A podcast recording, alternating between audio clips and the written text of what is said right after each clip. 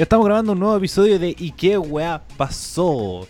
Eh, este programa donde hablamos de actualidad nacional e internacional. Mi nombre es Ariel y por ahí me acompaña desde ahora en cuarentena total. John John, ¿cómo estás? Hola, desde la Florida totalmente cerrado, no podemos hacer nada. Bueno, así, así, es, así es la vida, por, por lo menos en esta época. Y también ahí, ¿no? Está bien, chiquillo, hay que cuidarse mucho. Sí, hay que cuidarse, hay que quedarse en la casita, usar mascarilla, eh, lavarse las manos, eh, evitar el contacto físico, distancia social y todas esas cosas que están diciendo distintas autoridades y redes sociales. Y también tenemos allá desde el campo, no encerrado, Raimundo Valle, ¿cómo estás? Bien, aquí, chiquillos, cagado frío. Hace un frío brígido, weón, para estos lados, no sé qué onda. Este lado. Literalmente al sol se le olvidó salir por acá. En Y nada, lado, pues, eso, con frío, pero tranquilo. Y chicos, ¿ustedes son más de frío o de calor? Yo frío, team frío, weón. Team Te frío. voy a abrigar, podéis tomar cosas calentitas, la sopa sabe mejor. ¿Y tú, Raimundo, frío o de calor? Puta, yo la verdad no tengo. Yo soy de los buenos que le ven el lado bueno a, los do- a las dos estaciones. No me gusta esa weá de no, me gusta el frío. Uh, No, yo ¿Cómo? soy. yo Es que soy mira, A modo personal y y netamente negocios, a mí me conviene el frío porque yo vendo café, pues bueno, así que entre más buenos entre más buenos tengan frío, más buenos toman café y yo más feliz soy, más plata gano. Si es que tuviese la puta cafetería abierta. Y en el verano, por el contrario, yo, a mí me encanta andar en hawaianas, así que como ustedes ya bien saben, me gusta estar bien veraniego, me gusta vestirme con short, poleras cortas y cuestiones así. Así que obviamente eso no lo puedo usar en el invierno. Así que como los pros y contras de ambas, pero las dos estaciones me gustan, no tengo, no tengo una favorita. No, yo soy veranista. Yo soy 100% veranista. No, el frío lo detesto con todo mi corazón. Como eso que hice el ¿Verdad Jonathan, que lo- eh, como eso que Creo que la, lo habíamos conversado una vez y, Sí. claro, y dijiste eso, que odiaba el frío así, pero como con todo. No, con todo mi corazón, así. eh, por ejemplo, lo que dice el John, eh, las cosas calientes se sienten mejor, a mí no me afecta, porque igual yo tomo café en verano y hago tomo sopa en verano y no me afecta, yo estoy muy cómodo. Pero cuando hace frío, como mil cosas con la estufa prendida, por ejemplo, ahora eh, esta es la primera vez que paso invierno en el estudio y el estudio es frío. Entonces lo estoy sufriendo mucho. Pero bueno, eh, esto va a ser un. Siempre es un debate eterno. Así que ustedes, nuestros seguidores, pueden decir ahí que prefieren el frío o, obvio, o el el calor. frío. Exce- excepto por los weones que dicen no y puta, los que weones que les gusta el pri- eh, tienen privilegio, obviamente que les gusta el invierno y el frío, weón. bueno. Clásico weón resentido, weón. No, loco, si es como comodidad del cuerpo. si, si uno eh, siente más frío o hay gente que no se le quita el calor con nada. Así que, eh, naturaleza, weón. Bueno, eh, comenzamos inmediatamente con eh, como la revisión de las noticias de la semana, como punto por punto. Y vamos a partir directamente con el tema de eh, la cuarentena que se implementó en muchas comunas de Santiago. A ver si encuentro aquí las comunas. Tenemos que se amplió en Recoleta, Quiricura, Antofagasta, Cerrillos y Mejillones. Además se agrega las comunas de La Cisterna, Lo Prado, La Florida. eh, a ver dónde están, dónde están, dónde están. Bueno, no, la, no encuentro las comunas. Aquí está. Tenemos la comuna de Cerro Navia, Conchalí, La Cisterna, La Florida, La Granja, Lo Espejo, Lo Prado, Macul, Peñarolén, Renca, San Joaquín y San Miguel. Se amplía la comuna de San Ramón que está de forma parcial. Se amplía la Pintana que está de forma parcial. San Bernardo sigue siendo parcializado, pero se aumenta un poco. Y Puente Alto, que también está parcializado, y se aumenta un poco más. Y además salen de cuarentena Ñuñoa y Punta Arenas. Así que tenemos que casi el 78% de la región metropolitana está en cuarentena, debido a que también es la comuna con más, eh, con más infectados de todo el país. Todo se está concentrando acá en Santiago. Así que, John, tú que estás ahora en cuarentena total, igual que yo, ¿cómo lo sientes? Ah, como que he estado muchos meses en cuarentena, así personal. Y ahora como que igual te dan más ganas de salir, pero es simplemente psicológico nada más. Eh, y pucha piola, nomás solamente igual la todos hacer el trámite para salir o ir a comprar a la feria y todo eso. Pero está bien, es necesario. Además, eso, eso pasó que comisaría virtual estaba caidísima, así mal, mal, mal, muy mal. Como no, eh, no previeron que iba a conectarse un montón de gente para poder sacar sus permisos. Por ejemplo, yo lo quise sacar para ir a comprar comida de gato. Entonces yo intentaba era como colocar mi salvoconducto para poder ir a comprar como insumos básicos. eh, y no me cargaba la página. No me cargaba la página, no me cargaba la página, no me cargaba la página. Y llamé al teléfono de emergencia diciéndose eh, como al ul- 139 como para preguntar y decir, oiga, ¿sabe qué quiero ir a comprar? pero no carga el tema de los salvoconductos. Entonces, ¿hay alguna forma que yo pueda ir a comprar sin que me pasen algún- alguna multa? O me aguanta hasta que funcione la página. Y también me tuvieron como 15 minutos esperando. Y al final fue como filo. No creo que vayan a, ver una fiscalización tan exhaustiva en mi comuna. Dicho y hecho, no había ningún carabinero ni ninguna fuerza ciudadana. eh, por lo menos en mi sector. Para el tema de las fiscalizaciones respecto a lo, a la salida en cuarentena total. Pero yo también estoy, estoy de acuerdo que se tienen que empezar a cumplir, sobre todo que esta semana deberíamos entrar al pic de la enfermedad. Y eso se está notando en las cifras que no bajan de los 1300. No bajan de los 1300 contagiados por día. eh, llegando a un pic, si no me equivoco, que fue hoy día con 1600 y tanto. A ver. eh, Los contagios hoy día, 1658 contagiados hoy día. Ya tenemos tre- eh, 31.721 casos confirmados. eh, y que son 1.400, no, 14.125 que han sido dados de alta. Así que bueno chicos, ¿qué opinan respecto al tema de las cuarentenas? Eh, ya hemos avanzado respecto a lo que opinamos desde un inicio. Y quizás como viendo cómo se han funcionado las medidas podría cambiar nuestra opinión o reafirmar a lo que decíamos programas pasados. Por ejemplo, tú Ah, antes de continuar con eso, quería igual decir que comisaría virtual está hecha con Amazon Web Service y Mm. no se debería caer por nada del mundo. Eso está hecho para que reciba una gran cantidad de personas.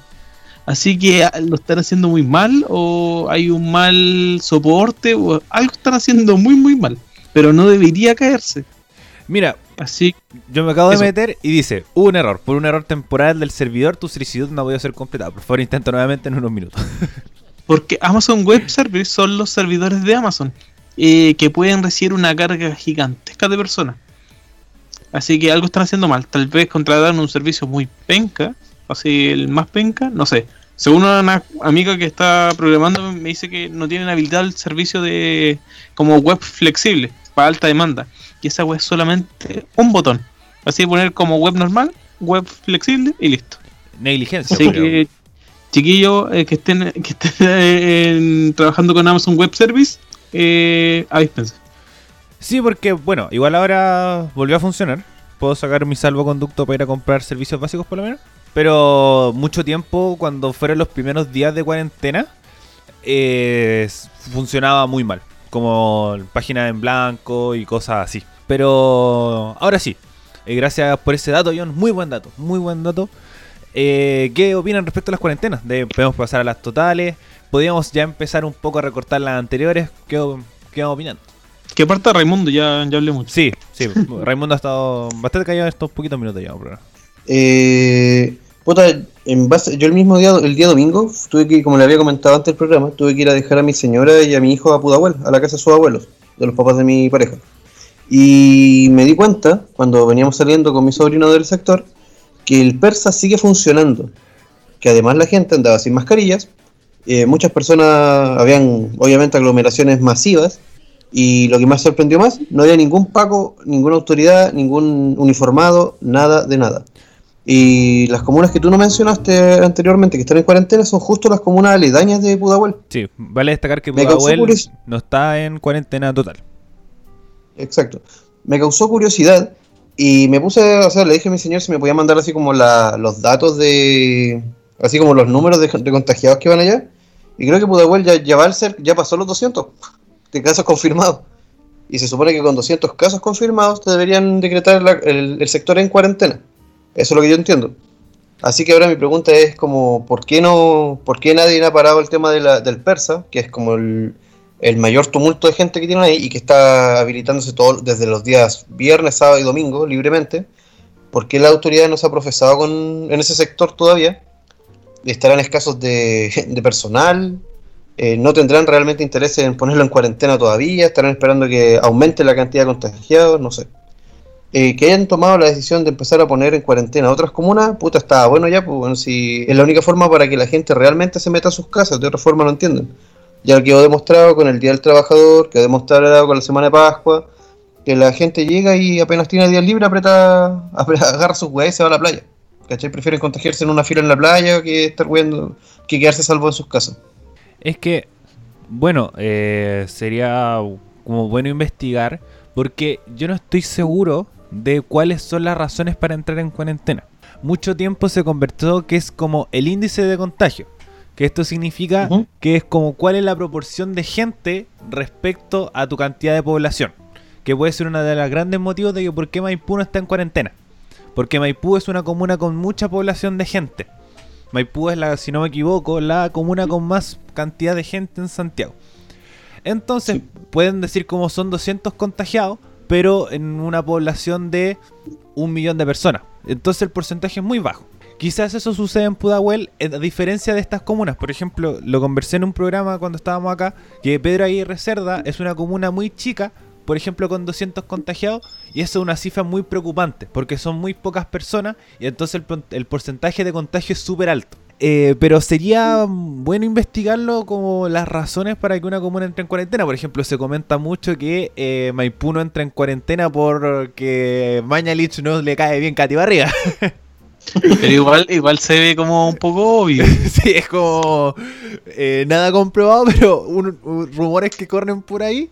Eh, entre los pasillos de la copucha, que es la sala de prensa de la moneda, es por, eh, que Mañalich no le tiene mucha estima a la alcaldesa de Maipú. Y una de las razones por qué Maipú no entra en cuarentena. Pero eh, sería bueno revisarlo, lo mismo que Pudahuel, lo mismo que las comunas, por ejemplo, rurales de Santiago, cómo van con el índice de contagios, por ejemplo, Padre Hurtado, Buin, Talagante, el mismo Monte, que podrían entrar en cuarentena. Tú, John, ¿qué opinas respecto al tema de los contagios? Perdón, de las cuarentenas. Yo encuentro que, como lo dije en el primer programa, deberíamos haber entrado en una cuarentena total desde el primer día para evitar la masividad del virus. Aunque sea tratar de conseguir que la mayoría no se contagie, más que nada.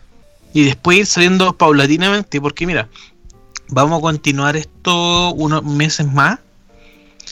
Y los países que hicieron cuarentenas totales van a salir mucho antes del problema del coronavirus que nosotros que hicimos cuarentenas parciales o tres cuartos por sector. Aloha, ¿qué pasó? Eso Eh, creo. Eh, Raimundo lo llamó la mamá. sí, lo sí, como la grande Problemas técnicos. Así que. ¿Puedo silenciar a Raimundo desde el Skype o no? No, ¿Cómo? es- ¿puedo silenciar a Raimundo desde el Skype? Así como. Eh, de, No, desactivar el sonido. Escuchamos la, escuchamos la conversación de la Ah, mamá. Eh, ay, no, echa a Raimundo. Echa Raimundo de la llamada. ya lo voy a agregar de nuevo. Ya. Pero, eh, continuando. Respecto a la. Como al tema de lo, de las cuarentenas, yo, yo estaba de acuerdo con no cuarentena total de rompirraja. Yo lo había dicho por un tema de eh, preparación tanto de sistema como de ciudad. Por ejemplo, vimos que con las eh, ya eh, colocando eh, cuarentenas parciales, los supermercados se llenaban, el miedo por el desabastecimiento crecía y creo que se podría como encontrar motivos que los supermercados podían ser unos grandes focos de contagio porque en estas en nuestras condiciones como estamos hoy en día es el lugar donde más gente se aglomera. Entonces, viéndolo de esa parte, siento que la ciudad no estaba preparada para una cuarentena total de un día para otro. Es decir, todo Santiago entra en cuarentena, o por lo menos en el caso de Santiago. Quizás en regiones podría ser un poco más sencillo. Eh, entonces creo que eh, la solución era eh, ir paulatinamente agregando comunas hasta llegar a la cuarentena total y, y después esto se retrocedía. Entonces llegamos de forma total y íbamos a ir bajando hasta llegar como al, al tema de lo de lo mm, como tranquilo, por así decirlo, como haber mitigado el virus, ese es el término. Entonces, eh, lo que me pasó en cierto momento, que lo conversamos en el programa, que un momento que nadie estaba en cuarentena. Muy pocas comunas estaban en cuarentena y se empezaron a levantar y fue un, un caos, un caos total. Sí, po, y el- la tarjeta de inmunidad y todas, todas esas weas tontas que inventaron weón, para que la wea fuera más, más piola, así como volvamos a la El tema normalidad de todo. tarjeta de inmunidad al final nunca lo tiraron o sí lo tiraron. Es que al- Quedó pausado, estancado y casi quedamos como la vergüenza mundial. Casi. Pero es que fue como casi un paréntesis y yo encuentro que dentro de las malas medidas que ha tomado el gobierno, eh, no como no sorprendía, como yo encuentro que causó más impacto el tema de que el virus se podía transformar en buena persona y cosas así. Y además Que los muertos cuentan por gente. que los muertos cuentan como personas vivas cuando ya científicamente se sabía que eso no era así, ni por lógica se podía sacar. Pero uno va viendo que eh, estas negligencias hacen que la población vaya como no haciendo caso a estas medidas. Yo siento que el gobierno no es el principal culpable, pero sí es un cómplice muy, muy activo. Es un, cómplice que ayuda a que esto no funcione. Porque con estas como frases llamando a la nueva normalidad o el eh, que se pueden ir a tomar un café con el, respetando la distancia social o tomarse una cerveza o cosas así, eh, hace que eh, no confíes en esta figura de autoridad y te, termines si- diciendo como, como sintiendo este, este sentimiento de eh, inmunidad que se está reflejando lo que decía el Raimundo, como en el persa había mucha gente, estaban sin mascarilla, sin ninguna preocupación porque ellos no estaban en cuarentena. Entonces, que, que ha, ha sido de forma irresponsable, sí, se ha manejado de forma irresponsable por parte de todos los actores. Y por ejemplo, yo encuentro que esta frase que dijo hoy día el subsecretario de redes asistenciales, que dice que no hay evidencia de correlación entre los llamados a la nueva normalidad y el aumento de casos. Siento que tiene razón, pero sí eh, tiene gran culpa. Bueno, chicos, algo más que agregar respecto al tema de las cuarentenas, respecto al tema de, por ejemplo, eh, si hemos sido responsables o no. Bueno, hay hartas imágenes, igual casi como pseudo memes dando vuelta, que la curva en Chile aumentó y en otros países como en Australia, en Nueva Zelanda, como que va bajando. Igual hay otras cosas que eh, hay comparaciones como por ejemplo la cantidad de muertos en Chile es sospechosamente más baja que en cualquier parte. Eh, bueno, igual eh, sí causó ruido. Y primero, el caso de Nueva Zelanda es un caso muy particular porque tiene muy poca población. Son 4 millones de personas, eso es Maipú. Entonces igual es un factor súper importante. Aus- Australia eh, es llamativo el caso, pero el tema de la proporción de muertes eh, no se condice respecto a como una cantidad de enfermos. Por ejemplo, eh, lo mismo se genera en Rusia. En Rusia también tiene una cantidad pero absurda de contagiados. Creo que acaba de superar a, a Inglaterra y, e Italia, y es el país con de Europa con más eh, con más casos, pero es uno de los países europeos con menos cantidad de muertos. Tiene como, a ver, mientras me carga la página para ver si puedo decir el dato concreto de cuántas personas están contagiadas en Rusia, pero deben ser como unas 100.000 personas y tienen como 2.000 muertos. Entonces como no, no, no equivale el tema de la, del tema de los decesos. Mm, no sé, mira, es que, por ejemplo, cuando fue la gripe española, que Sí. se originó en Estados Unidos, pero se llama gripe española simplemente porque el hecho de que en España se, se hizo más público. Cuando pasó lo de la gripe española, España fue el único país que dijo la cantidad real de decesos por gripe española que, que hubieran. Así que no me extrañaría que los gobiernos, en general gobiernos que en verdad le importe mucho volver a la normalidad, como Chile y Rusia, eh, mientan en la cantidad baja.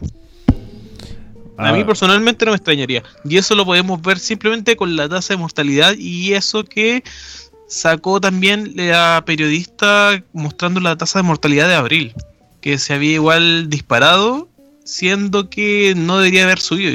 Eh, o sea, no debería haber subido en comparación a un abril normal. eh, la Alejandra Matus, que la habíamos conversado un par de Sí. semanas atrás. Sí, pero igual después se No lo conversamos. No, no lo conversamos, pero lo conversamos por interno. Sí, lo conversamos por interno. Pero después se desmintió, po, ¿En serio? porque eh, pocas veces Mañalich la chunta. Incluso después como ella lo, lo trató de ratificar y no, no, no como, no, lo, no lo plasmó. No es por defender al gobierno, pero... Pero Ma- Ma- Mañalich no había dicho la hueá de los lunes. Sí, po, y eso es verdad. Porque el registro civil está cerrado los fines de semana. Entonces tú ahí marcas los decesos de los viernes en la tarde, sábados y domingos. Entonces, como al haber un lunes más, estadísticamente aumenta. Entonces suena extraño, pero es verdad. Y después ella misma lo comprobó diciendo que la otra vez que hubo un lunes, perdón, como un quinto lunes en marzo, en abril o en marzo, no me acuerdo la, cifra, también como que se habían aumentado la cantidad de casos. Perdón, la cantidad de muertos por lo mismo, en un mes. No, no es por defender al gobierno, pero suena coherente. Ya, sí. Pero tenemos mayo. Estamos a, estamos a 12. Hoy Sí. estamos 12 de mayo, así que vamos a ver la mortalidad en mayo y comprobar si eso es verdad o es mentira. efectivamente, Se sobre- que hoy día también tienen que ver como la cuenta semanal o algo así, ¿o no? eh, ¿Cómo? Que los días ¿Cuál? martes no son los días que el gobierno como que da informes sobre el tema del corona. Ya no. ¿Ya no, ya? Son todos los días ahora. Son todos los días. Las, cuaren- las cuarentenas son. El día martes era el día donde se, se decía, por ejemplo, qué comunas siguen en cuarentena. No. Ahora No. todos siguen en cuarentena y pueden bajar cualquier minuto de la cuarentena. Mm, entiendo. Eh, aquí está, 2116 son los casos de Rusia muertos y tiene 232.243 contagiados. Entonces, eh, hay como la cifra como proporcional no se condice respecto como a la cantidad de casos, pero sí Chile es sospechosamente bajo. No hay ningún dato que lo compruebe, lo sigo insistiendo, pero sí es sospechosamente bajo. Eh, ¿Por qué tenemos el mejor sistema de salud del mundo? Obviamente que no hay muertes. Sí, obviamente. La wea. Bueno, eh, ya que estamos hablando del coronavirus y el caso internacional, tenemos que nuestros dos amigos, que siempre terminamos hablando en este programa, Bolsonaro y Trump, siempre están dando que hablar respecto a este, a este tema. Por ejemplo, Bolsonaro eh, decreta que los gimnasios, salones de belleza y peluquería son actividades esenciales y tienen que permanecer abiertas. Además, eh, luego que el Congreso, como planteara una eh, perdón, tres días de duelo respecto a la gran cantidad de fallecidos, tenemos que, eh, tenemos que el presidente Bolsonaro fue andar en moto de agua por eh, los- las costas brasileñas, cuando ya lle- llevan 12 12.404 muertos y la cantidad de contagiados es de eh, 177.602. ¿Qué opinamos de, de Bolsonaro? O más, más que reiterar respecto a la opinión de nuestros capítulos pasados. Raimundo, parte. Es que. Donde que el Ariel le haya dicho más que reiterar lo que opinamos en los capítulos pasados. Me está pidiendo que use sinónimos de ya todo lo que le hemos dicho a ese pobre weón. Es que ahí ya eh, es negligente. Ahí el caso Sí. ya es, es preocupante. Como es verdad que, que Chile no ha tomado las medidas más concretas. Incluso ha sido, podríamos, en ciertos grados negligente. Pero aquí no existe. no existe ninguna medida y al contrario, hay más exposición respecto a la situación que medidas de protección. Entonces, Es que a ese hombre no le importa a la gente, weón. Esa es. Si partimos por un gobierno donde tenía una persona que está dispuesto a que, que prefiere que personas mueran, el resto se, el, resto se cuenta solo. O sea, el hombre no está ni ahí con, con perder ni negocio, ni, ni reconocer errores tampoco. Y no lo va a hacer ahora. Ojalá lo hiciera, pero no lo va a hacer. eh, John, ¿tú qué opinas? Pucha, es muy peligroso. Más que agregar lo que dijimos, eh, puede ser en verdad una crisis, una gran, gran crisis social para Brasil. Donde en verdad la gente se indigne tanto por la cantidad de muertos que pucha, podrían terminar sacando a Bolsonaro porque esto va a ir creciendo gigantescamente. Y tal vez alguien lo va, a parar a Bolsonaro y le va a decir, weón, te vaya a tener que ir preso por irresponsable o por alguna weón. No sé de qué forma, no sé cómo, pero va a llegar a un punto donde la olla se va a desparramar y los muertos van a ser un gigante. Van a ser demasiado. Es que ya Hacienda ya tiene una cifra súper alta. Por es el eh, quinto, sexto país con más muertos. Sí, Eh. pero aparte, la cifra sigue siendo alta, pero no ha tomado ni una medida. Ese es el Eso problema. también, por supuesto. eh, es O sea, eso, la cifra que tienen ahora le van a agregar un cero o dos ceros más y se va a reventar. Y eso también nos afecta también como comunidad latinoamericana. Por ejemplo, los gobiernos de Paraguay, Argentina, Uruguay están bastante preocupados por la situación por lo mismo. Porque puede que mucho turista o mucho eh, como inmigrante respecto a la situación pueden llegar a sus países y pueden seguir aumentando el tema de los contagios. Cuando ya se haya establecido algo en, pai- en estos países como Argentina, Uruguay, Paraguay, que igual han, han manejado bien la situación eh, en comparación al resto de los países. Perdón. O sea, piénsenlo definitivamente que las fronteras van a estar cerradas de aquí a fin de año mínimo. Sí, y sobre todo las latinoamericanas. Sí. En- Sí. Entonces, esto va a ser preocupante, pero vemos también el lado positivo porque tenemos que Dinamarca anuncia haber controlado el COVID-19 y descarta segunda ola. Eh, como lo está diciendo Mega Noticias, que dice que este jueves las ah, autoridades sanitarias de Dinamarca aseguraron tener bajo control al nuevo coronavirus y descartaron la posibilidad de ser afectados por una segunda ola de contagios. Hemos conseguido tener bajo control el contagio del coronavirus gracias a un esfuerzo colectivo sólido, eh, declaró la primera ministra danesa Mette Frederiksen. Pero también tenemos que eh, los mismos haya dicho en Corea del Sur y China, cuando, ahora en estos momentos, eh, se tiene que en Corea del Sur hay un segundo rebrote que están considerando como preocupante.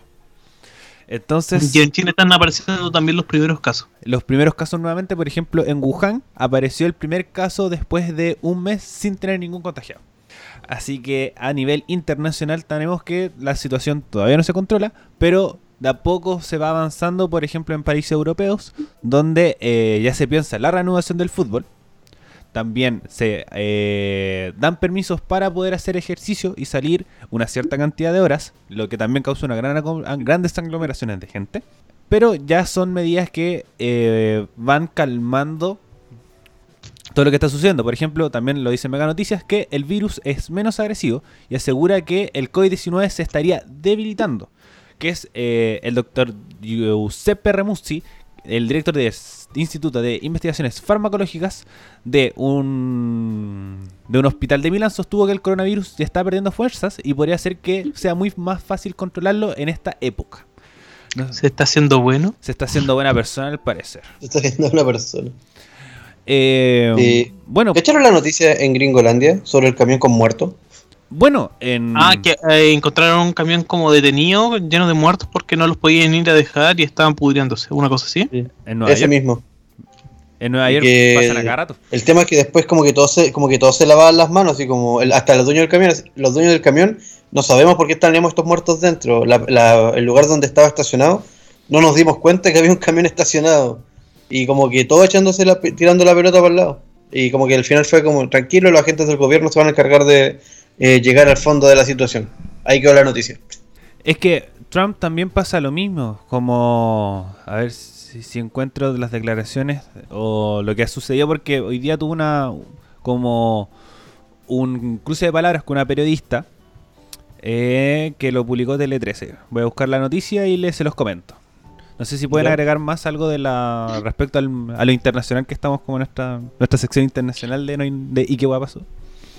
A ver, ahí está. ¿En qué quedó el coreano? ¿Se sabe algo más de él o no? Ah, eh, no, no se ha sabido más. Lo que sí, no sé si cachaste, Ariel, te lo voy a ir comentando por mientras, que Trump trató súper mal y misógenamente a unos periodistas Eso, eso estaba día- buscando. Ahí está. Eh, el eh, día de hoy. Aquí está, eh, dice. El presidente Donald Trump tuvo fuerte discusión con una, con una periodista de origen chino en la Casa Blanca. La reportera de CBS News, nacida en China, pero crecía en Estados Unidos, Wejia Yang, preguntó por qué, se- por qué aceleraba las capacidades de detección del coronavirus y las presentaba con las mejores que otros países, como si tra- se tratara de una competición internacional. Esto no cayó bien en Trump, que a discutir con ella, se enfrascó con otra periodista y luego eh, decidió dar por acabada la conferencia de prensa. Entonces, Bueno, en verdad, vean el video de Trump. En verdad, se encabrona, eh, no responde, le tr- trata mal a las otras periodistas y se va. sí. Eh, este video, eh, por lo menos yo lo estoy viendo en Tele 13, que está en su cuenta de Instagram. Entonces, como como trata de decir como, ya, te pregunté a ti, después dije, no, no sé, es que no te, vos no respondiste, así que pasemos a la otra pregunta, así que más me aburrí y me voy, adiós. Entonces pueden, dice, eh, a ver si puedo leer lo que... No, pero buscan el video si está en, el Instagram de Tele 13.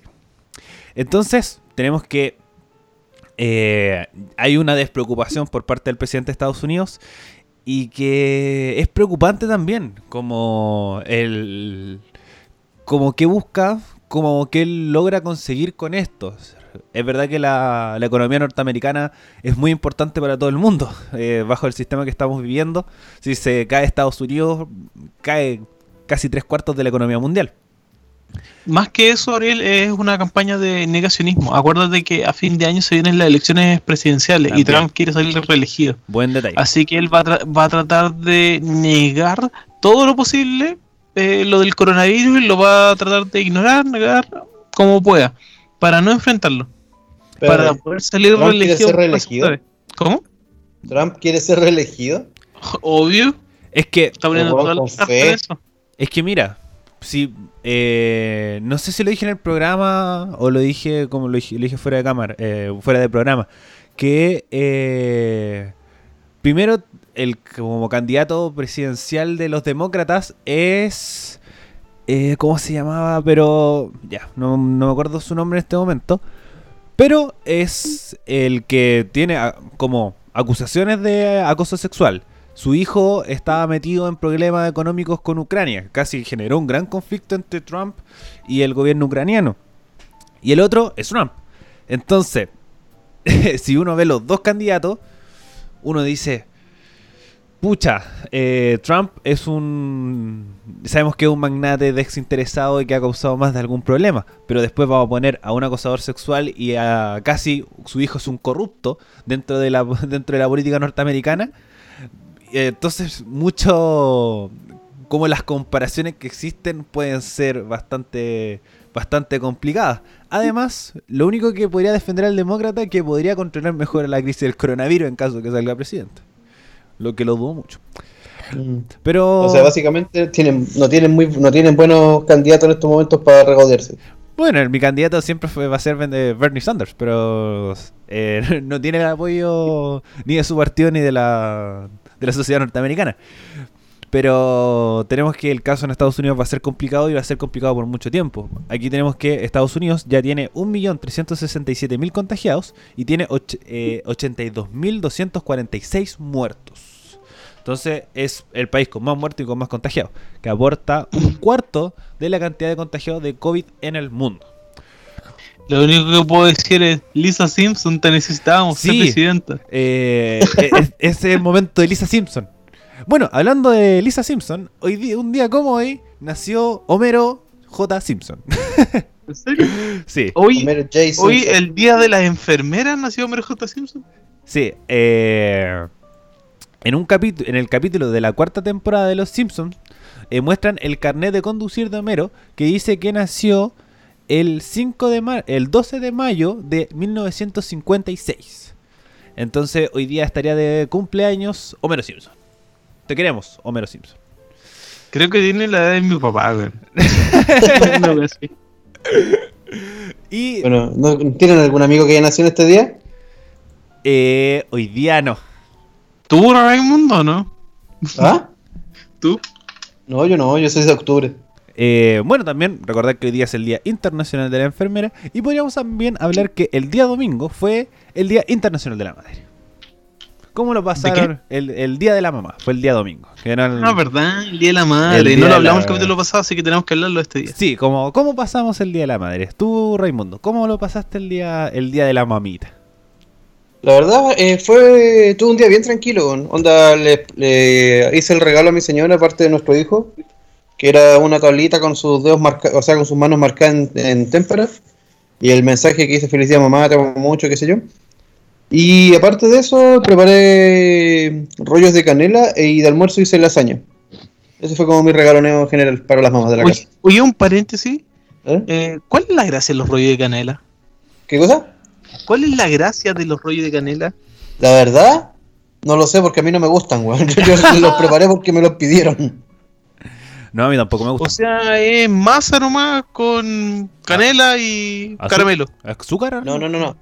El- se- bueno, le- igual es, es un poco más huellado que eso. Eh, se prepara la masa aparte. El relleno va con eh, canela en polvo, cacao amargo, azúcar. Y se hace como una pasta, ¿cachai? Y esa cuestión después tú se la pones a la masa, la extiendes y la envuelves. Y sobre, la, y sobre el, el rollo de canela se deja caer un poco de crema, que tiene otro nombre, no recuerdo. Un glaseado, ¿cachai? Una sopa y Y- pilla pasa, literalmente. Básicamente eso. Pero de canela. Estéticamente más bonito. Una sopaipilla pasada. Mira, buen- buena comparación, John, te sacaste. Muy bien. Pero de hecho yo soy más amigo de los brownies, me quedan bacanes. Sí, yo también. Son, son bacanes los brownies. Sí, a mí la, bueno, la canela en general no me gusta. Como ningún ningún producto dulce. Eh, ¿y Ya tú? saben, chiquillos, no le gusta la canela, no le gusta el invierno, todo mal con el Ariel. Sí, bueno, no, no, yo soy mañoso, yo soy No, mañoso. tranquilo, yo sé que en algún lugar de está la persona que está escuchando a Ariel en este momento y dice, oh, no le gusta el invierno, No, igual que a mí. Igual que. No le gusta la canela, Sí. igual que a mí. Eh, de más, yo, yo sé que hay un porcentaje de la población que se siente representado en mis ideas respecto al frío y a la canela. ¿Y tú, John, cómo pasaste el Día de la Madre? Ah, pucha, la pasé con mi madre, ya que vivo con mi madre. Y fue igual fome, porque no pudimos hacer mucho. Mi hermana, no pudimos ver a mi hermana, no pudimos ver a mi abuela. Así que fue algo mucho más personal. A mí pasó lo mismo, yo vivo solo con mi madre. Así que lo pasamos los dos como, como nos dimos harto cariño y como harta contención porque eh, aprovechamos también dar esta instancia para como pasar el Día de la Madre los dos. Porque eh, como lo hacen, uno lo hace normalmente, eh, mi mamá tiene hermanos, también tiene su mamá, eh, lo mismo por el lado de mi papá. eh, que se van como que se junta la familia a celebrar como a, las matriarcas en este caso que son mi abuela por la por el lado de mi mamá y por el lado de mi papá y ahora como es la primera vez que lo pasamos los dos así que fue un, un día de la madre bastante tranquilo bastante bonito y encuentro que también se dio eso en todos estos días de la mamá que era el tema de lo quizás lo un poco más como especial sobre todo los que viven con sus madres y también el tema de la figura materna respecto a la distancia que todos siempre como como uno tiene un bastante sentimiento especial con la mamá.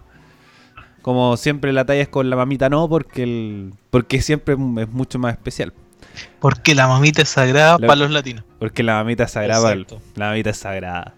Entonces fue un buen día de la madre por lo menos por mi caso Eh, bueno, algo más que agregar, chicos, respecto al tema del día de la, del día de la madre, para pasar a la última noticia que tengo aquí. Ah, videollamadas nomás, eh, entre familias. Como que nos organizamos, hicimos nuestras videollamadas y sería. ¿Y ustedes han hecho esas cosas como, como videos juntas? Sí. No, yo, yo no he hecho. ¿No lo han hecho? Pero he querido tratar de organizar alguna y no han resultado. Oh. ¿Y tú, Raimundo? El- ahora que dijiste eso, el día sábado, en vísperas del Día de la Mamá, me reuní con todos mis compañeros del instituto, con los que salimos de la carrera de hotelería. Eh, o sea, con los amigos con los que conversábamos y todo, y carreteábamos, amigos de junta y demás. ¿eh? Y se dio la instancia que fue justo, justo, como que todas las bendiciones se quedaron dormidas temprano y fue como, cabros, conectémonos, ya, conectémonos. Y bueno, estuvimos y cagados de la risa hasta Ya, como las 2 de la mañana. Sincronicen las guaguas. Claro, wea así, es como, ya cabros, todas las guaguas durmiendo, todas las guaguas durmiendo. y aprovechamos. Pero sí, y de verdad que eh, al mí al menos me pasó una wea súper cuática, ¿eh? que sentí un alivio, loco, un- una tranquilidad de poder ver a mis amigos, que sea por cámara, weón, y conversar con ellos y olvidarme un poco de lo que estaba pasando, que fue bacán. Así que un saludo a todo mi, a mi grupo de amigos, que se les quiere mucho, y ellos lo saben. Y. No, yo también he tenido harta junta online. Como. Como todos los fines de semana se, sale alguna como de mis variados grupos de amigos. Y es nostálgico. A mí me da mucha nostalgia. Porque cuando me junto con ellos por videollamada me pega la cuarentena. De decir, puta, como primero agradecido con la tecnología, que nos permite poder conectarnos, incluso hacer este programa. Y, pero también decir, pucha, que lata que no podemos juntarnos. Como todos estamos por lo menos respetando las cuarentenas y no juntándonos. Y igual da lata. Igual da harta lata, pero bueno, así es, así es la vida, así es el destino. Sí, pues uno echa de menos tomarse una chela con amigos, o verlo, o salir, o ir a comprar una hueá que no te sirve, cosas así. Es como salir. Es como. Por ejemplo, conversamos con mi amiga la. que. Como uno. Ella extrañaba en el metro, por ejemplo. Es decir, el, el levantarte temprano. Como esa nostalgia falsa, podríamos decirle así. Que es como. Como cosas que jamás pensarías que a extrañar. Como subirte al Así como, metro. hoy echo de menos la gente que me está apretando en el Eso. metro. Como el Echo levantarte de menos las viejas que van peleando. Sí. el levantarte temprano para ir a la universidad o al trabajo, que como en su momento es como una weá de mierda, pero ahora tú decís, puta, igual me gustaría Eh, hacer eh, eso. Así como, era mi wea de mierda. Sí, pues como. ¿Por qué no, por qué no disfruté más esos olores en el metro? Pero, oh, esa weá. Esos apretones y mala. tarde, weón. Entonces. O, o por ejemplo, eh, el, el buscar la, buscar mesa para poder como sentarse al almuerzo, porque, o el ruido de la U que no te dejaba conversar, esas cosas pequeñas que, que uno empieza como a, a generarle nostalgia cuando uno está encerrado y empieza a hablar con los amigos. O con la familia o cosas así. Eh, como no sé, bueno, en mi, en mi familia no, no, no se ha generado, pero por ejemplo, puede ser también etapa de, de reconciliaciones, de decir como, ¡ay, qué, qué lata que no hablo, por ejemplo, con esta persona o con este tío o este amigo! Y quizás la cuarentena a hacer que se reconcilien, no lo sé, verle como el, el lado positivo a todo esto. Y Raimundo, respecto como a tu junta de, de compañeros de, de hotelería y turismo, ¿alguno está trabajando? Ninguno. O sea, tengo uno de ellos que se cambió así como a tiempo a BTR o claro, vendiendo esos planes. ya. Pero nada relacionado con el rubro. Todos los que estábamos en el rubro quedamos cesantes. Raimundo, yo te digo, esto va a durar más de un año y más del tiempo que tú creí. En serio, trata de cambiar de, ru- de rubro. Y te lo digo así como muy en buena. Trata de cambiar de rubro. Eh, lo sé, John. Eh, De hecho, estoy pensando en vender rollos de canela, weón. Podrías también meterte a estudiar programación. ¿Tú decís?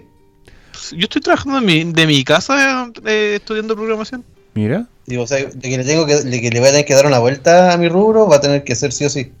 Porque, si me quedo esperando, pucha, que rollos de canela en cuarentena, difícil. Por eso yo te lo digo, trata de ver un rubro donde podáis trabajar desde la casa. Así que dale una el- vuelta, Raimundo. ¿Ah? Dale una vuelta, aunque sea que es temporal, pero vaya a tener que aprender caleta, pero va te va a servir harto.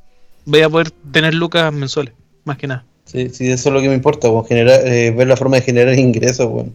Pero bueno, Y bueno, bajo esta misma idea de, de las... Como que quedamos tristes, weón. Es Pucha, que- Sí, así weón, como no. hablando de las weas que Eh, extrañamos, eh. gracias Ariel. Es nostálgico, ¿no? Es que siempre, siempre da ganas de conversar este tema porque es lo mismo que decíamos antes, además la, todas las personas o la gran mayoría de la gente que nos escucha debe también tener ese mismo sentimiento.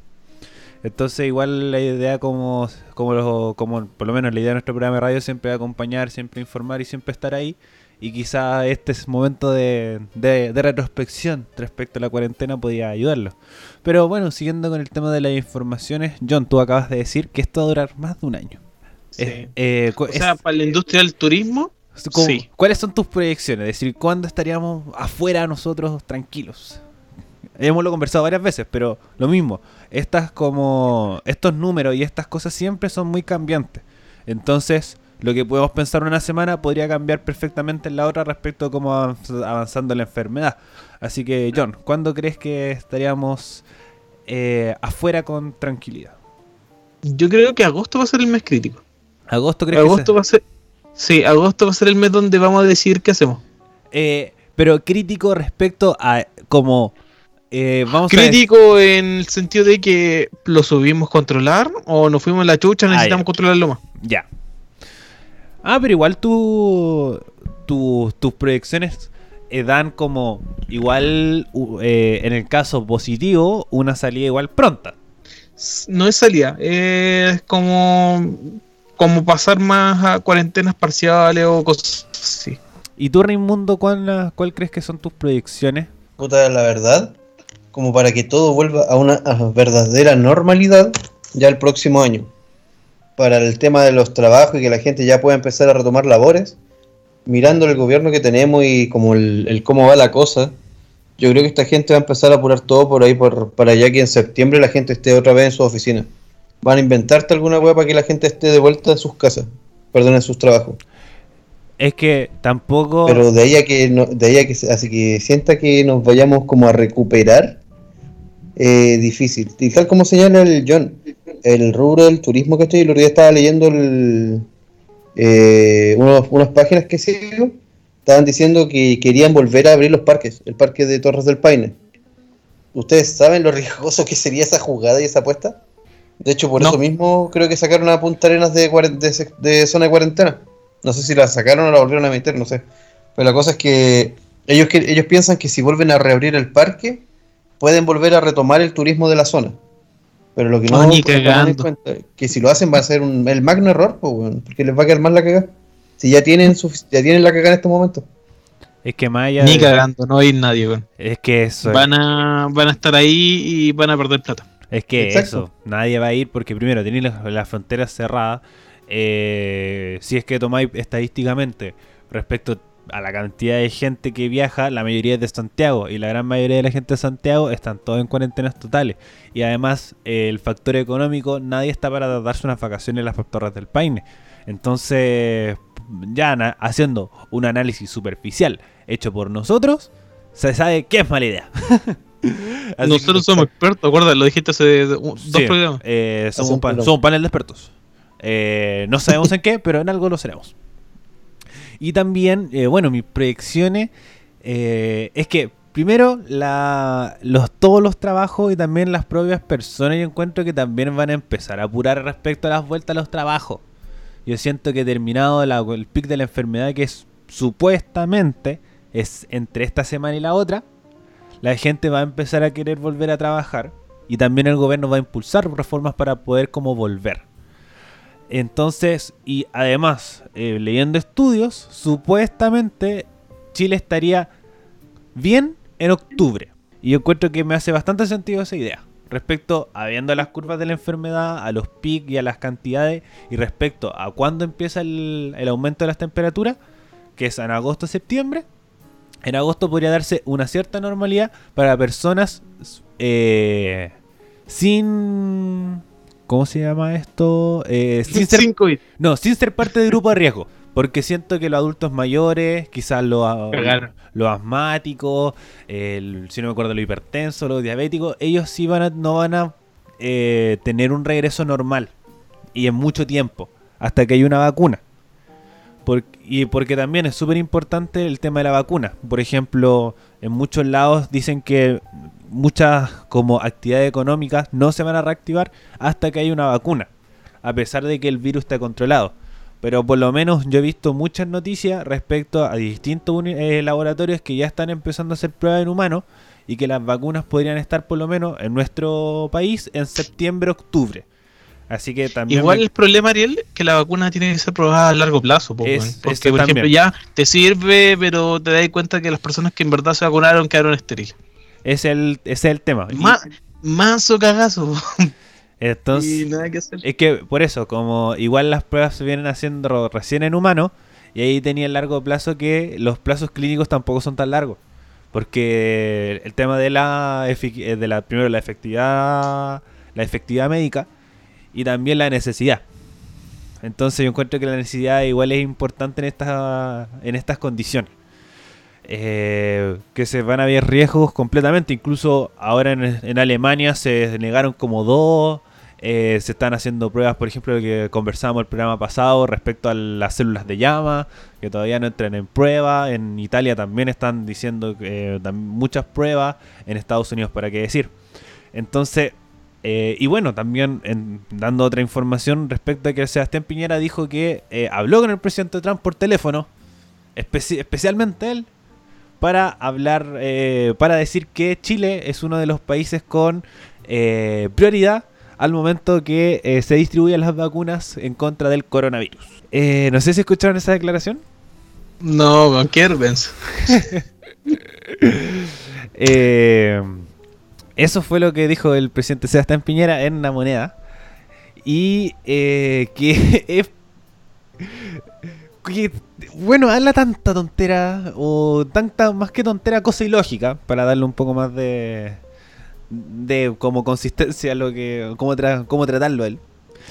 Eh, que dudáis de lo que de la de, la realidad de eso. Y además Chile es un país innecesario en la como en la cultura norteamericana para ser una prioridad respecto al tema del virus.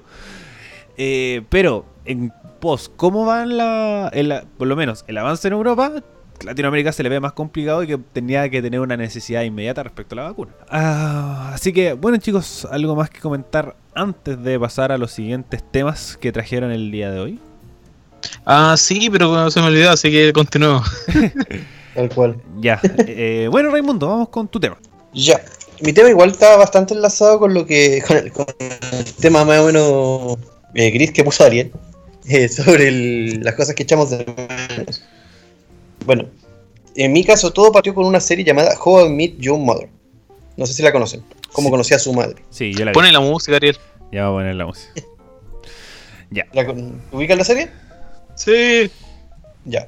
Bueno, vamos a partir diciendo que esta es una de las una, una serie que estuvo bien en su momento fue bien de moda, tuvo harto rating y todo lo demás, además de que tiró de que tenía nueve temporadas y supuestamente estaba pensada en morir con cinco. Así fue su éxito. El primer capítulo se emitió el día 19 de septiembre del 2005 y finalizó el 31 de marzo del 2014, con nueve temporadas. Básicamente, eh, la serie hace el seguimiento de un personaje llamado Ted Mosby, quien cuenta a sus hijos cómo conoció a su madre. Básicamente, en eso honor al título. Pero mientras va contando la historia, te presenta a su grupo de amigos y las vivencias que va teniendo con ellos en el día a día. ¿El por qué traje yo este tema? Bueno, básicamente porque ayer por fin pude terminar esta serie, las nueve temporadas, y me quedé con un gusto bien, bien amargo, po, así como que no, una no me gustó el final, así que no lo voy a spoiler, pero no me gustó ni wea al final, me encontré No, fome. espérate, espérate, espérate. Es que igual al final, si lo que vamos a comentar, tiene que ser con spoiler. Así que, amigos, estábamos por terminar el programa. Nos quedan como 10 minutos de programa. Así que, eh, si ustedes se quieren spoilear Joder Million Mother, quédense. Y si no, muchas gracias por haber escuchado el día de hoy. De, de verdad. Porque lo porque igual es una serie que igual se, se emitió hace tiempo, así que están advertidos. Como van a ver Sí, spoilers de, fue social igual. de Joder Million Mother. Listo. Ya. Sigue, Raimundo. Entonces, ¿puedo seguir? Sí, dale. Sí, sigue nomás. Ya, bacán. Bueno, entonces, básicamente, Tess Mosby, durante sus nueve temporadas, conoce a distintos tipos de mujeres. En cada una de ellas, él ve como el, es su amor onírico.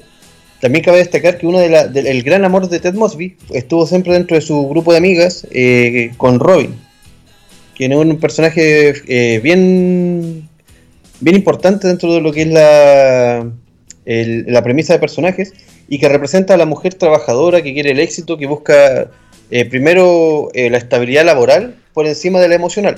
Así nos presentan a, a Robin. Y este Ted, que es al contrario, él está buscando, es más como el, el que busca cuentos de hadas, por así decirlo, que cree en el amor y todo eso. Y No hay nada mejor que cuando la tiene, cuando están recién conociéndose, decirle te amo, y la mina se la espanta. Y además como la estructura familiar tradicional, como eh, la, la esposa, el eh, eh, esposo, esposa, hijo, en una casa casi en la pradera, como decía, no, eh, como decía Kronk, un- como mamá, papá, hijo, en una casa en la colina con un trabajo exitoso. Ese era como el Exacto. esquema que tenía Ted Mosby en su cabeza. Exacto. Y Robin, por su parte, tenía todo lo opuesto. Ella quería solamente una. eh, efectivamente, no, nunca contempló un- de partida un compañero de vida, pero no lo descartaba siempre y cuando este, este no le. eh, no le cortara las alas a nivel profesional. Luego tenemos a, a los amigos de Ted, los cuales son Barney Stinson, personaje tremendo, que representa al mujeriego libertino exitoso. eh, obviamente el como a ver qué palabra puedo usar para definirlo Ari o John Eh, es un personaje igual súper particular, yo lo, así lo defino, como Es que es súper carismático. carismático. Eh, Bueno. Es de un carisma. Buena definición, buena definición. sí es Don Carisma luego tenemos a Lily y a Marshall quienes son la otra pareja que hay en la serie y que son la pareja perfecta a los ojos de sus propios amigos Eh, en- mostrándonos en Lily la mejor amiga de Robin y en Marshall el mejor amigo de Ted Eh, cosas que me gustan mucho de esta serie es que siempre nos presentan eh, por capítulo una historia distinta, una aventura distinta, pero que vivieron todos juntos. Ejemplo de esto, el Naked Man, el hombre desnudo. No sé si recuerdan ese capítulo. Sí. Sí. Ya. Donde básicamente Ted viene llegando a su departamento y al abrir se topa un weón en pelota en el departam- en el- la mitad de su living. Obviamente queda marcando ocupado y como que dice, eh, ya yo me voy. Y se va al bar, que era como un punto de encuentro de ellos como amigos. Ahí en el bar le comenta a los otros, al resto de la pandilla, salvo a Robin que no está, que hay un weón en pelota en el living de, la- de su casa y que no cacha qué onda. Luego Robin aparece y le dice que claro, que es el, era su cita. ¿Cachai? Ahí viene una teoría después de en torno a esto que el hombre desnudo le dice que funciona dos de tres veces. Y obviamente toda la pandilla, los hombres y, las mujeres quieren probar esta, esta teoría y saber si es cierta, sí o no. Así que cada quien por su lado la pone a prueba y efectivamente funciona un 2 de 3 según lo que es el capítulo. Eh, otras cosas que yo destaco es que siempre durante toda la como la gran la gran enseñanza que te deja esta serie o que te transmite o al menos yo así lo intercepté es que disfrutes del tiempo que puedes estar con tus amigos tanto como te lo puedas permitir. Porque va a llegar un punto en el que quizás ya no ya no van a ser todos los fines de semana todos los días de juntas. Van a ver van a empezar a aparecer responsabilidades toda la gente toma caminos diferentes y finalmente eh, tienden a haber separaciones. Por eso es que aquí como que la, la serie refuerza mucho el tema de la amistad, del, dif- del disfrutar el- la compañía entre amigos y no y no dejarlo pas no dejarlo pasar. Y Da- obviamente Dato el- freak, freak y paréntesis, eh, como nos pasó aquí en, No hay nada que perder, que se acabó exacto. y Sí. nos sentimos así, más o menos. Sí. que bueno que Raimundo se fue y también eh, esa es como lo que también te presenta la serie sobre todo en los capítulos finales que, empiezan a crecer empiezan a tener hijos a tener pareja eh, como a tener proyectos personales. Por ejemplo Robin eh, tiene trabajo en el extranjero y ella como siempre su objetivo fue viajar por el mundo y hacer eh, ser periodista notera por todo el eh, todo el globo terráqueo eh, marcha Lili el tema de la familia, lo mismo de Ted, que consigue a, su, a la mamá de los hijos y empieza a desarrollar su, su drama familiar y cosas así, que es como al- a- en cierto momento a todos nos toca crecer y además ellos son súper niños. Como en al Sí. comienzo de la serie es como les canta Star Wars, se juntan cada cuatro años "Eh, a ver Star Wars. Como la saga Cada tres años. completa, cada tres años. A ver la saga completa de Star Wars. Y cosas así que uno dice como, hoy qué infantil, pero es como su estilo de vida. Entonces, Ujú. eh, How I Met Your Mother igual te deja harta enseñanza. Entonces, eso es como el- lo que podría uno destacar de la serie. Eh, cosas interesantes de la serie que contó con varios actores y artistas del espectáculo. Ejemplo, Saul Goodman, el, el- el personaje que sale en Breaking Bad y que ahora tiene serie propia, eh, también sale siendo el jefe de Marshall y también sale a cargo de un buffet de abogados, tal como en su serie actual. No sé si cacharon ese dato. No, no lo caché. No, no Fíjense, él es el mismo actor. Es el, él es Saul Goodman. Interpretándose otra vez a sí mismo como un conche su madre siendo abogado. Eh, también tuvimos a Enrique Iglesias, que fue pareja de Robin cuando Robin viajaba por Argentina. Y. Eh, ¿Quién más destaco? No, esos eran como los dos más importantes que me recuerdo en estos momentos. Los otros igual son personajes que han sido cantantes, eh, jugadores de básquetbol. Y creo que una de las voces de Star Wars que también salió en un capítulo, pero no estoy 100% seguro de eso. Eh, bueno, igual en Wikipedia pueden buscar la lista eterna de personas que van apareciendo. Además, por ejemplo, salió Britney Spears, que fue Avi, una pareja de Barney. Verdad, Eh, estaba loca. Kim Kardashian. eh, y Jennifer Lopez. Y ahí para abajo, una lista eterna que ustedes pueden buscar en Wikipedia. Eh, en resumen, ahora viene la explicación de por qué yo no, me sentí cómodo con el final. O sea, si bien nos presentan a un Ted Mosby que está obsesionado con su final de cuento de hadas, siento que para la audiencia, después de bancarte nueve temporadas de esta serie, de seguirla, de aprender, de empezar a encontrarle como cariño, eh, tener el, fi- el final tan como agridulce, como ya le quitamos esto al personaje principal, pero le damos esto así como para que sea feliz, no fue una buena jugada. Creo que debieron haberla dejado solamente con un siendo feliz con lo que ya había encontrado, que era en este caso la mujer de sus sueños, Tracy, y no habérsela arrebatado para volver a eh, como a dejar un final abierto donde posiblemente vuelva a terminar con Robin, que fue una de sus primeras novias, ¿cachai? Y que también una de sus mejores amigas. Siento que eso no me gustó que hicieran este juego como del empate, como ya, quitémosle esto para que ponerle la nota eh, la nota drama, pero ya, para que no se enojen los fans y que igual queden todos felices, toma, que vuelva con ella, y con el símbolo del trombón azul. No sé si tienen algo que aportar con eso. Es que, eh, ¿por qué me gusta? Yo soy, eh, esto lo conversamos antes, que yo me gustó el final a mí. Porque eh, es el tema del ciclo. Como el sitcom, lo mismo que la gran discusión del final de Friends. Que parte perdón, termina donde parte. Porque así, es, así como es planteada la comedia como, eh, como proyecto, que es como un círculo, más que como una línea. Entonces eso me hizo mucho sentido y además no pudiste terminarlo tampoco mal. Y siento que podía ser- fue un final súper conclusivo de decir, eh, oh, igual que buena que igual dos personajes principales quedaron juntos. Muchas discusiones se quedan, por ejemplo, que a Derek con Victoria, que fue una de sus primeras parejas, o haber terminado con el final de como de esta forma conocí a tu madre, que también fue un- una historia súper como es la mujer perfecta para Ted, porque tenía todas las condiciones que Ted estaba buscando en una mujer y cosas así. Entonces lo que me gustó es eso, como no rebuscarse con, con finales complicados, sino finales conclusivos que quedan, por lo menos te deja tranquilo con eh, cómo, que terminó como partió y que la pareja de o como las pues, como personalidades distintas de Robin y Ted calzan. Que al final Robin después se descubre que igual quería como esta familia tradicional como lo quería Ted. Así que eso. ¿Y tú, John? Pucha, yo lo veo, a pesar de que tal vez a Ariel no le guste, tal vez voy estoy anticipando esto, yo lo veo como un, un final un poco más maduro, como lo fue La La Land. ¿Vieron La La Land? Sí. No. Ya, un final que es, pucha, es agridulce, ¿eh?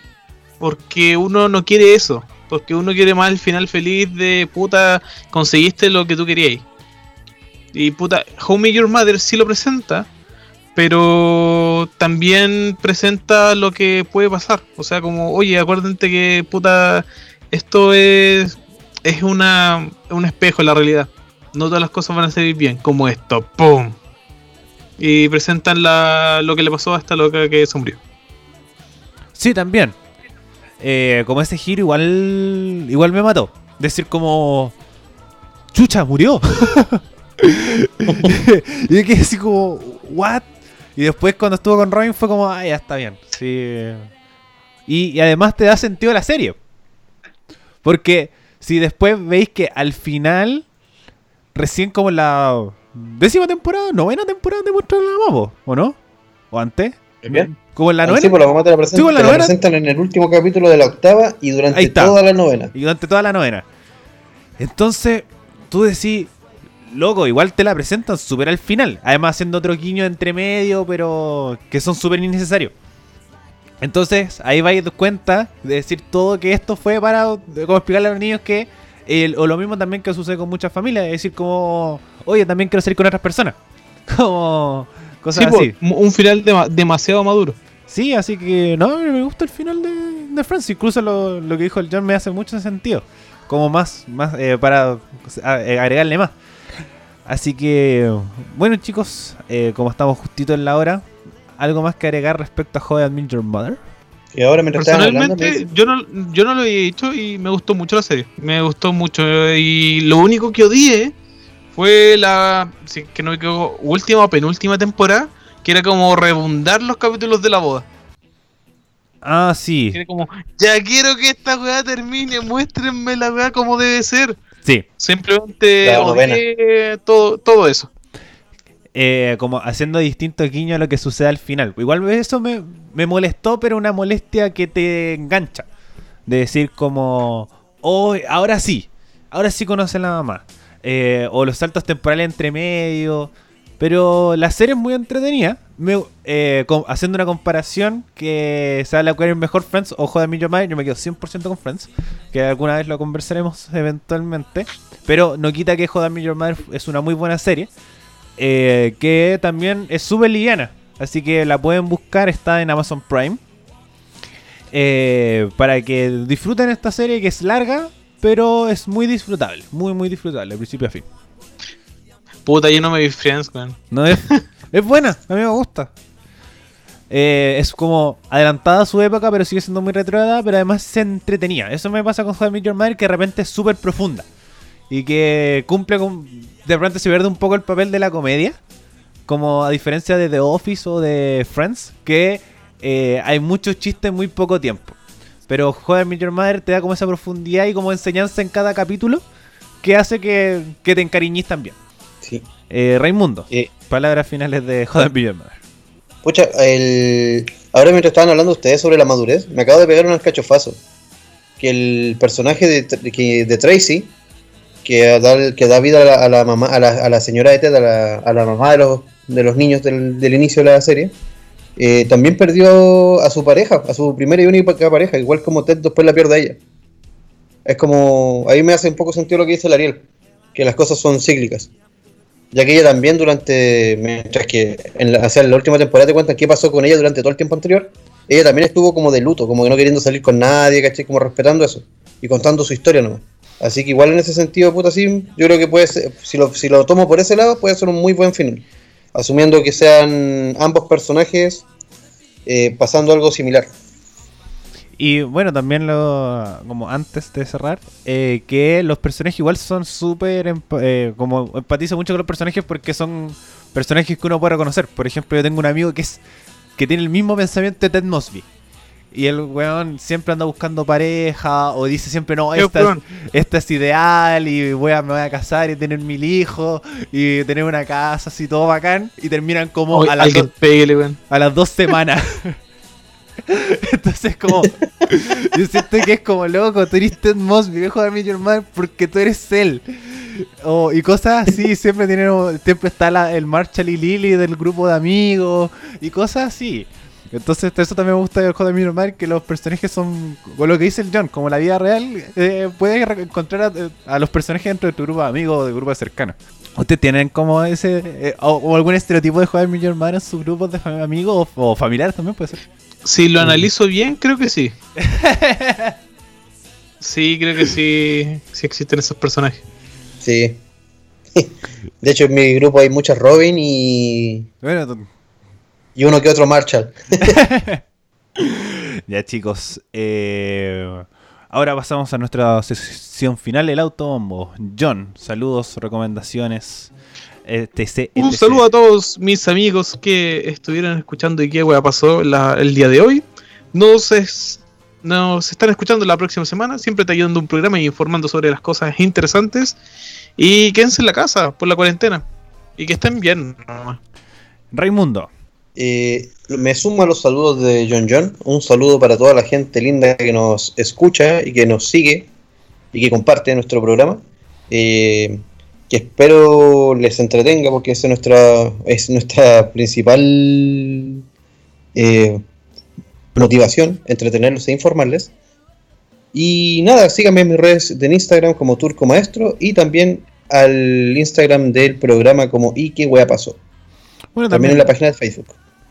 Con eso um, me, me conecto yo para decir que ustedes nos pueden seguir en Facebook como y qué wea pasó y también recuerden seguirnos en Spotify y eh, Apple Podcasts para saber cada vez que subimos un nuevo episodio. También recuerden seguir a la radio que nos ampara, que es radio.f5, también para escuchar toda la gran cantidad de programas que tiene, que los puede entretener y es de una gran diversa eh, una gran variedad y para todos los gustos. Eh, chicos, muchas gracias por haber participado en el programa del día de hoy y también a ustedes como audiencia por haber llegado a este punto. Eh, recuerden compartirnos que siempre nos ayuda bastante y quédense a su casa, cuídense, estamos en el momento culmine de la enfermedad, por lo menos en una primera etapa. Así que no queremos que a ninguna de parte de nuestra audiencia le dé coronavirus y ni ninguna de sus grupos cercanos. Así que nos estamos escuchando la próxima semana en un nuevo capítulo de ¿Y qué wea pasó? Adiós. Chau, chau. Chau, chau.